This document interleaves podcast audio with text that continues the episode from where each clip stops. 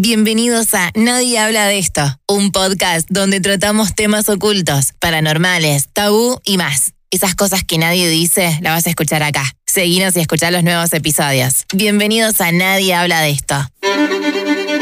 El domingo 18 de diciembre pasó a ser una de las fechas más importantes para el país. Se dio lo que tanto esperábamos, la Copa Mundial de Fútbol. Es curioso que en las redes sociales no parábamos de encontrar coincidencias entre este campeonato y los del año 78 y 86, donde también fuimos campeones. Todas estas coincidencias venían acompañadas con la frase elijo creer. En el episodio de hoy, coincidencias entre estos mundiales. Después de 36 años, la selección argentina pudo volver a levantar el trofeo más importante del fútbol, la Copa del Mundo. En las redes sociales invadieron cientos de coincidencias o similitudes que ocurrieron en el año 78 y 86, años donde también ganamos el trofeo mayor. Vamos a comentar las 12 coincidencias más alocadas que encontramos en las redes sociales. La primera coincidencia que encontramos fue que en el año 78 y en el 86, Argentina disputó la final con un país que había sido finalista en la edición anterior. Recordemos que Francia se consagró campeón mundial en el año 2018 y jugó contra el equipo de Scaloni en la final, un mundial después. La segunda coincidencia, en el año 86, el árbitro fue el brasileño Romualdo Arpifilho. Nació el 7 de enero. Este año, el árbitro que dirigió la final del mundo también nació un 7 de enero. La tercera coincidencia, en el año 1986, se dieron varios resultados que se repitieron en este mundial. Por ejemplo, Canadá participó del campeonato. Marruecos pasó fase de grupos en el grupo F y le ganó a Portugal. En el año 86 le ganó 3 a 1. En, este año, en el 2022, pasó por 1 a 0. Y el otro resultado fue que Brasil quedó afuera en cuartos de final por penales. Misma situación que se repitió en este mundial. La cuarta coincidencia, en el año 2004, Maradona se apareció en el programa de Alejandro Fantino, el popular eh, programa deportivo llamado Mar de Fondo. La fecha que aparece detrás del astro es la de 18 de diciembre. Y en el zócalo, que aparece en pantalla, dice nuestro regalo de fin de año. La quinta coincidencia, la quinta coincidencia es que Ronaldinho se unió en el año 2001 al PSG y fue campeón del mundo al año siguiente.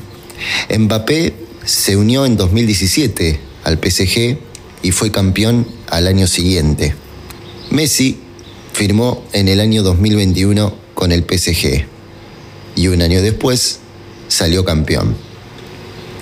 La sexta coincidencia fue que en el año 78 y también en el 86, Argentina jugó la final con su camiseta titular. Esto no fue repetido en ninguna de las otras tres finales disputadas por nuestro país. Este año, la FIFA confirmó que la selección jugaba con la camiseta tradicional, la albiceleste, y finalmente salimos campeones. La séptima coincidencia se refiere al arquero. Solo en el año 78 y en el 86, el arquero del equipo contrario utilizaba camiseta de color amarilla. Este año el arquero, el arquero francés utilizó el mismo color coincidencias espectaculares, vamos por la octava. En el año 86 Argentina llegó a la final ocho años después de haber eh, llegado a su última final. Este año Argentina llega a la final ocho años después de la última final disputada, allá en Brasil 2014 frente a Alemania. La novena coincidencia tiene que ver con el lugar, con Qatar. Eh, en el año 1995 en Qatar se había disputado un solo mundial, el de el sub-20. Argentina perdió un partido en fase de grupos, lo hizo frente a Portugal y le ganó la final a Brasil, el campeón defensor. Este año Argentina pierde un partido en fase de grupos y disputó la final contra el campeón defensor. La décima coincidencia tiene que ver con el lugar de nacimiento de, los jugadores. Eh, Gualeguay fue la única ciudad de Entre Ríos representada tanto en 1986 como en el año 2022. En el 86 fue representada por Burruchaga y este año por Lisandro Martínez. La coincidencia número 11 también refiere al lugar de nacimiento de uno de los jugadores. La última vez que un cordobés usó la número 9 de la selección argentina fue Cuchufo en el año 86. Ahora también la usa uno nacido en Córdoba y nada menos que Julián Álvarez. Y por último, la última coincidencia, la número 12, por lo menos entre la que hemos seleccionado, es la que Maradona se fue del Barcelona en el año 1984. Se fue a jugar en la liga del país que había sido campeón del mundo, a Italia. Por su parte, Messi se fue al PSG en el año 2021 a jugar en la liga francesa, el último campeón del mundo.